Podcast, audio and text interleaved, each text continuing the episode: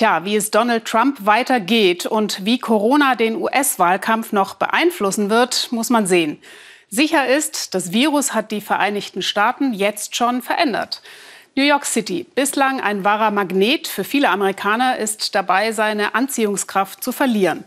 Stattdessen ist jetzt Landleben angesagt, wie unsere New York-Korrespondentin Christiane Meyer beobachtet. Das Leben in New York nimmt wieder Fahrt auf. Hektik, schlechte Luft, Verkehrschaos und dann auch noch die Aussicht auf eine zweite Corona-Welle. Hunderttausende verlassen die Stadt. Nichts wie weg. Bill und seine Tochter Ines sammeln Holz für ein Lagerfeuer. 160 Kilometer entfernt von ihrem Apartment im New Yorker Stadtteil Brooklyn. Sie wollen zurück zur Natur, ganz ökologisch. Es ist einfach über Nachhaltigkeit zu sprechen und darüber, wie wichtig die Natur ist. Aber es ist etwas anderes, wirklich so zu leben und zu versuchen, ein wenig mehr mit der Natur zu leben. Für seine kleine Tochter Ines ist der Wald voller Wunder und Entdeckungen. Brooklyn hat dagegen keine Chance. Ich wusste nicht, dass Füchse Pilze fressen, auch wenn mein Vater das im Handy nachsehen kann. Wir haben einen Fuchsbau gefunden und angeknabberte Giftpilze.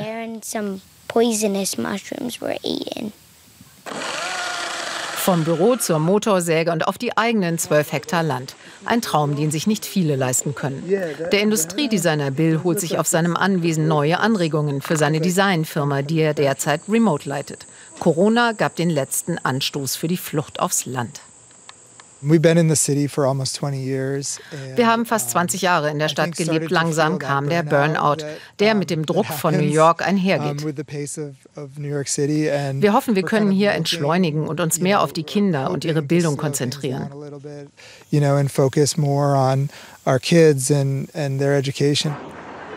Die nächste größere Stadt liegt am Ufer des Hudson. Das liberale Kingston war einst der Produktionsort von IBM. Dann ging die Firma und mit ihr die Jobs. Jetzt erlebt der Ort dank Corona einen unverhofften Aufschwung und die Häuserpreise explodieren. When a good home wenn ein gutes Haus auf den Markt kommt, dauert es ein oder zwei Stunden, höchstens einen Tag, bis die Angebote einlaufen.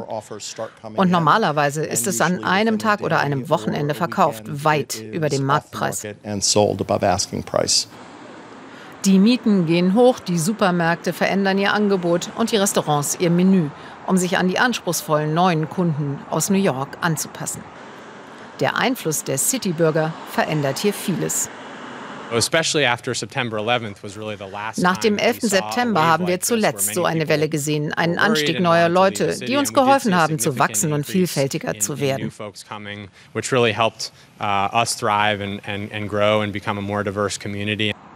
Der Chef des Landkreises sieht darin sogar eine politische Chance. Immer mehr progressive New Yorker kommen hierher und sie wählen überwiegend demokratisch. Eines meiner Ziele ist hier lokal einen Green New Deal umzusetzen, bei dem wir die Umwelt schützen und gut bezahlte grüne Jobs schaffen. Uh, das ist ein großer Anziehungspunkt. Kurz bevor die grünen Hügel des Hudson Valley von den New Yorker Corona-Flüchtlingen gestürmt wurden, hatten Bill und seine Frau Maria Christina ihr Haus im Wald gekauft. Gedacht war es als Wochenendresidenz. Erst viel später sollte es Dauerwohnsitz werden. Sie wollten schon immer nachhaltiger leben. Aber dann kam Corona. I think this sped it up. Das hat unsere Entscheidungen beschleunigt. Es zwingt uns zur Anpassung und wir müssen die Veränderungen akzeptieren. Das ist nicht leicht. Aber wir müssen darüber reden, was hier gerade passiert. Und es geht nicht mehr nur um den Klimawandel in einer fernen Zukunft. Das alles passiert jetzt. ambiguous future that there's going to be climate change, that there's going to happen all this stuff. It's like it's now. Jazz auf dem Wochenmarkt. Die New Yorker fühlen sich in Kingston wie zu Hause. Nicht nur Bill und Maria Christinas Familie sind jetzt hier, sondern es scheint, als sei halb Brooklyn hierher gezogen. Ich nenne sie Corona-Flüchtlinge. Es ist eine Welle, die da plötzlich angekommen ist, aber gut fürs Geschäft. Uh, Wenn Familien kommen, wäre das großartig. Unsere Schulen haben immer weniger Kinder. Wenn wir mehr Familien haben, entsteht Gemeinwesen.